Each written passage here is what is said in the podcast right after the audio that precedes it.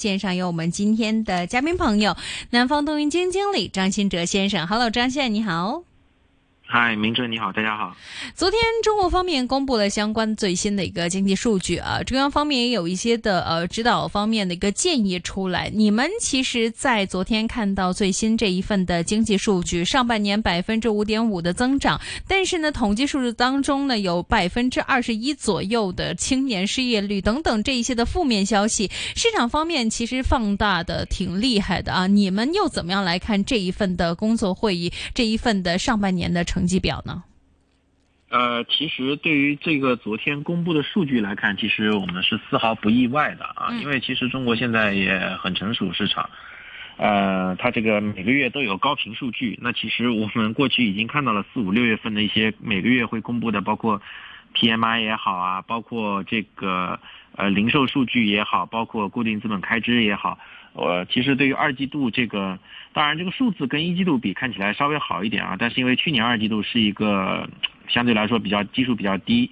所以其实看到这个比这个跟一季度比稍微好一些，但是确实是不及市场预期的数据呢，我们没有觉得意外啊。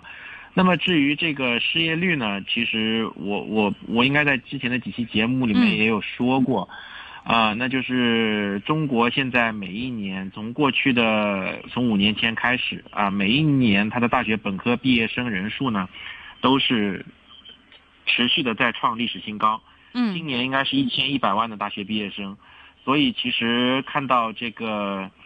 呃，之前比方说这个五呃四月份啊，可能公布了百分之二十的数，这个很多投资人觉得好高啊。那其实看到。这个五月份、六月份，可能七月份、八月份，大学毕业生毕业出来以后，还会继续往上走啊。是，所以，所以对这个数字我们不是很意外，啊，所以其实我觉得市场呢，其实您要说市场反应很剧烈，其实我们也觉得还好啊，没有没有特别的剧烈啊，就是整个的就是还行，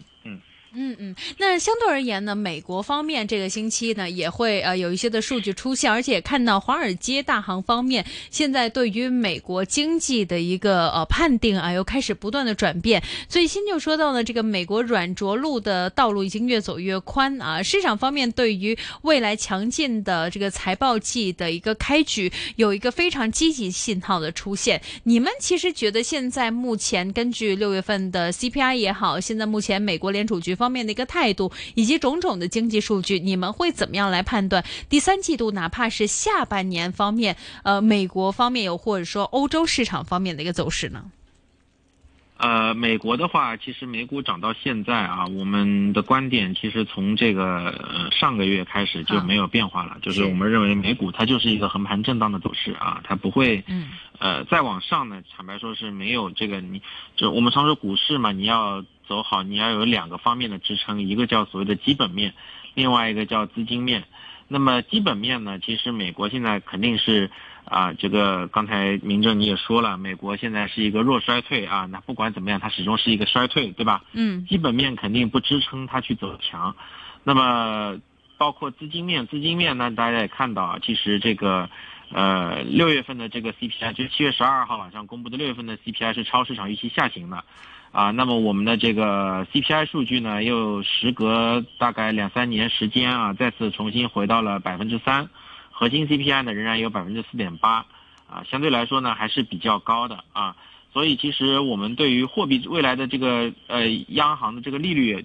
呃判断呢，七月份应该还有一次加息二十五，那目前我们看到市场这个货币期货的呃预期应该是百分之九十七八的概率啊，就七月份再加息二十五个基点啊，呃在下周的议息会议上，那么在未来的这个八月份没有会议啊，九月份啊后面。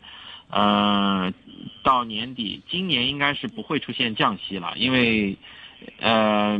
除非美国出现一个明显的衰退啊，那么如果是弱衰退的话，它的就业数据又非常强劲，呃，我们并不预期接下来会降息了，最快的降息也要去到明年的一月份啊，一或者二月份这样子啊。所以其实目前不管从基本面还是资金面来说，就是基本面是个弱衰退，那么利率呢又是维持在一个相对来说比较高的位置，所以我们，呃，我不太认为这个美股有动力动能去创新高，啊，这个所以在这里呢，我觉得横盘震荡会是一个比较好的状态啊。那么另外我们也看到了呢，就是美股过去虽然表现得很强劲，但它主要是由这个头部的企业带动的，对吧？我们也看到指数呢提出来呢要进行调整啊，因为头部的涨得太多了，它可能要进行一下这个这个仓位的控制。啊，那应该是在下个星期吧，如果没记错。所以其实我觉得整个指数而就指数美股的指数而言啊，我觉得未来是一个呃震荡啊震荡的行情吧。嗯嗯，那如果反观看到港股方面的话，你们又是不是依然坚持？其实下半年港股方面会有一个更好的一个成绩，尤其在科网方面啊。坚持坚持坚持，依然坚持的。当然，你可其实可以看到呢，今天。呃，这个美元指数啊，在上周这个 CPI 数据出来了以后，我们最令人欣喜的呢，是看到美元指数，美元指数在上个星期下破一百了啊，呃，这个是一个很明显的信号啊。通常美元指数走弱的时候呢，就标志着这个相对来说新兴市场呢就会有一个比较好的表现啊。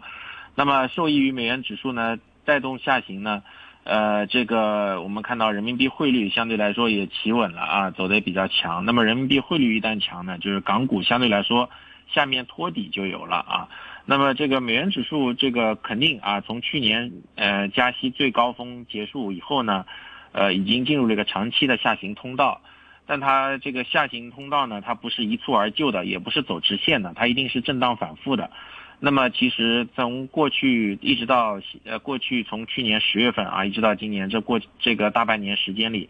呃美元指数一直在一百以上呢，就是做一个头啊。那么其实我们看到呢，最近呢，呃熟悉技术指标的大家可能会发现啊，最近的美元指数走了一个 M 小的 M 头啊，而且又出出现了一个明显的破位啊。那么呃怎么看呢？都是进入了一个新一轮的一个呃下跌调整。空间了啊，从这个这个这样的话呢，就是，呃，对整个新兴市场也是有利的啊，这是这是一方面啊，就是从这个资金的角度、汇汇率的角度。那么第二个呢，就是从这个基本面的角度啊，因为其实过去也去聊了非常多啊，马上下个月呢，马上要进入财报季了，呃，近最近两天呢，这些头部的互联网企业也开始陆续的跟这个。投行去做财报前的最后的这个，呃，业绩指引给出来的指引呢，还都是比较不错的啊。啊，这个这个也是符合两个啊，第一个呢是符合呃当下的这个中国宏观的表现，因为宏观虽然很差，但是呢就是呃二季度比一季度稍微好一点啊。三季度可能又会比二季度好一点，我们是在一个缓慢复苏的状态中呢，肯定还是在复苏啊，只不过就是复苏的比较慢啊，可能不及大家的预期，啊，这是第一点，就是中国基本互联网行业，当然就是你的跟着大环境走嘛，大环境在复苏的比较慢，那我互联网企业也会也会跟着大盘在复苏，这是第一点，第二点呢，就是呃，我们看到呢，就是包括国家这个发改委啊。发改委最近几天连续这个几天时间内连续找民营企业家座谈，啊，我相信这个包括发改委这个近期也轮番表态啊，确实是复苏当前复苏的比较弱，那他们也是觉得呢，民营企业也意识到问题啊，就是民营企业家在中国有五六七八九，对吧？也是成为经济发展中不可缺少的非常重要的一环动能，那么现在就是在啊不停的在稳固民营企业家的信心。啊，那么我们看到，特别是互联网企业，互联网因为互联网基本嗯没没有国有的啊，都是民营企业，都是民营企业做出来的，所以互联网企业的这些成功的企业家，就是民营企业家他们中的标杆啊，或者说大家瞻往的一个旗帜性人物，所以在当前的环境下呢，互联网行业呢也是迎来了相当比比较多的吧，应该是不能说相当多啊，应该是比较多的政策的支持和鼓励。啊，那我们也看到这个，包括这个呃，包括不限于近前这个上个星期公布的这个啊蚂蚁处罚决定的落地啊，那这啊包这个同时监管呢也宣布啊会以后就是一个常态化的监管了啊，那么整个就是呃我们可以说过去两年啊，我们觉得。呃，二零二零二可能是应该是二零二零年十月始于蚂蚁上市，那么一直到今年的七月份，终于蚂蚁这个处罚决定落地啊，整个过去的这一轮已经彻彻底底的呃，被我们甩在身后了。哦，我们现在就是一个整装重新出发的过程。所以其实结合了汇率啊、基本面啊，这个包括这个整个大环境啊，包括现在这个其实境内流动性也是比较不错的啊啊，所以我们其实觉得下半年恒生科技还是依然是值得期待的。嗯嗯嗯，那你们又怎么看最近这一段时间里面港股走的比较好的，包括新能源汽车，也包括今天呢市场对于氢能源方面的一个呃这个尤为的关注啊，也带动一一般的一些的股份呢可能涨超过一成左右，这也是一个逆势资金方面的一个投向。你们对市场这一个对现在目前新能源方面的一个判断，下半年是不是依然这个赛道会继续活跃下去啊？呃，新能源是这样的啊，就是这个呢，其实是一个比较具体的一个赛道啊，因为投资新能源，今年的投法跟去过去两年已经完全不一样了。过去两年是一个大家把目标定得非常高，需求爆发井喷，但是呢，供给供给产行业的整个产业的供给能力不能没有上来，所以导致呢，基本上去过去的之前的啊，从二零年到二一年，新能源行业你闭着眼睛买买到就能赚到。但是呢，我们看到这个随着二从二零二二年下半年开始，啊，中国规划很多供给侧的产能逐步的陆续上马，一直到今年，我们会发现整个行业出现了相当一定程度的产能过剩。嗯，所以我们看到的好情况呢，就是就基本面而言，整个新能源行业它的，因为它是个制造业嘛，它所以所以它虽然就是。它这个产业链里面的企业，它的产就是这个销很多，你看销售数据还是比较理想的，都在扩张。嗯。但是呢，它的总的利润是持平的，或者仅有小幅增增增长啊，甚至是有些企业出现了大幅的倒退。它输就输在现在产能上来了，它的毛利润率也下下来了啊，就是它产量的上涨不能够去对冲利润率的下滑啊，这就是新能源企业里面比较痛苦的。所以现在我们看到呢，一些中上游企业呢，仍然没有杀到一个最悲观的终局，所以看到呢，有一些中上游呢还在调整啊，像大家这个，这个这个比较喜欢的上游的这个原料啊，这个就确实是跌得比较狠，啊，但下游的这个汽车呢，确实最近涨得比较好，是因为汽车的估值早就已经杀到了中局。很多民营企业的这种新能源造车新势力，大家都已经把它当做一个就是活不下去的估值来 来对待了。所以一旦当某些企业啊，它现在又推出了爆款，或者说它的呃它的这个叫我们叫 inventory management，它的库存管理啊，展现出了它能够走到最后的实力啊，所以市场会立刻给它一个给他们这些企业能活下去的企业。呃，一个明显的按照活下去的估值去估啊，而不是当一个要死掉的企业去估。所以，一念地狱，一念天堂，这个这个两个之间的差别是非常大的。所以我们才会看到，在过去的这个呃一两个月内啊，很多港股的这个造车呃新能源车，啊涨幅是非常大的。但是啊，我要提醒大家注意的是，这场马拉松仍然没有跑完。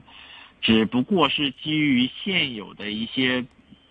这个东西，大家能够就是机构可能判断他们能够活下去，或者说有活下去的可能性，但是最终能不能是不是啊，还需要留待时间检验。所以一旦有的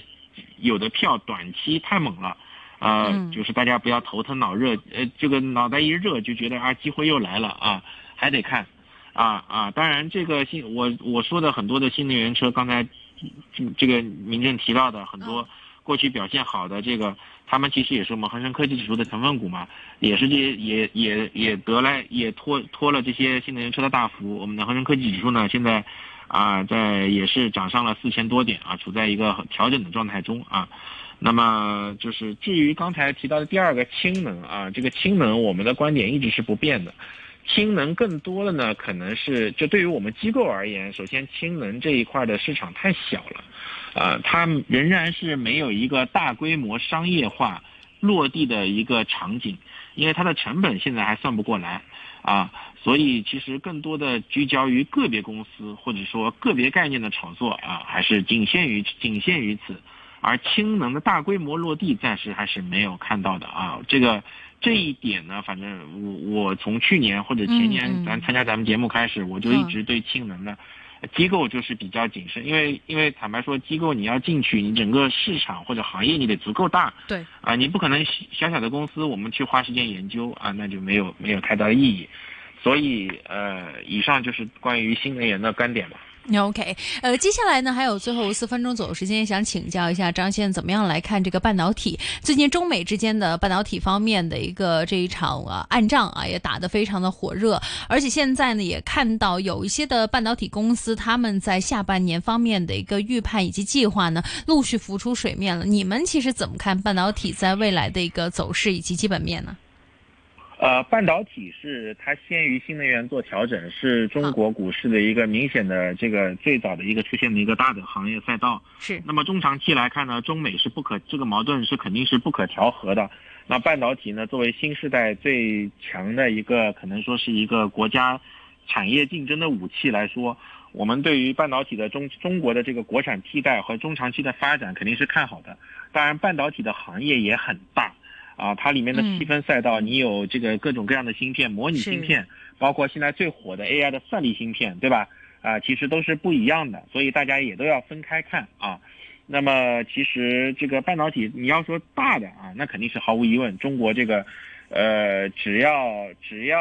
啊，我们说的绝对绝绝对一点，美只要美国不灭亡啊，帝国主义亡我之心不死，那这个中国的这个产业政策扶持它就不会停，半导体就肯定看好。啊，那么同时在叠加呢，呃，目前按照基本面来看呢，半导体的库存周期在全球在海外，嗯，啊，也已经来到了最低的位置啊，就是库存见底了。那么接下来是一个累库存的阶段，所以其实对于整个半导体的这个行业的基本面，啊，我们是就是是是比较看好的啊。嗯嗯，OK，最后还有一分多钟的时间，想请教一下你们，其实怎么样来看近期这个油股方面的走势呢？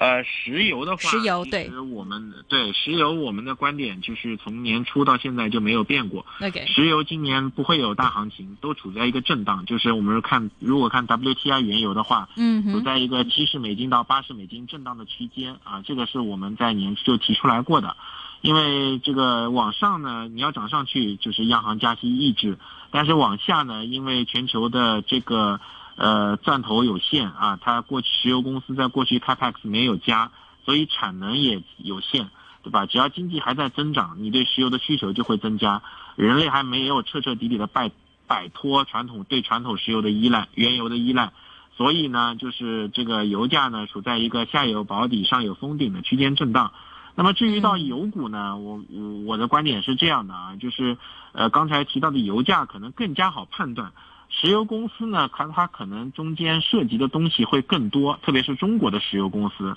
它在一定程度上会承担更多的这个，呃，是有更多的政治任务在里面。所以呢，在不同的时间段，你要考虑的因素，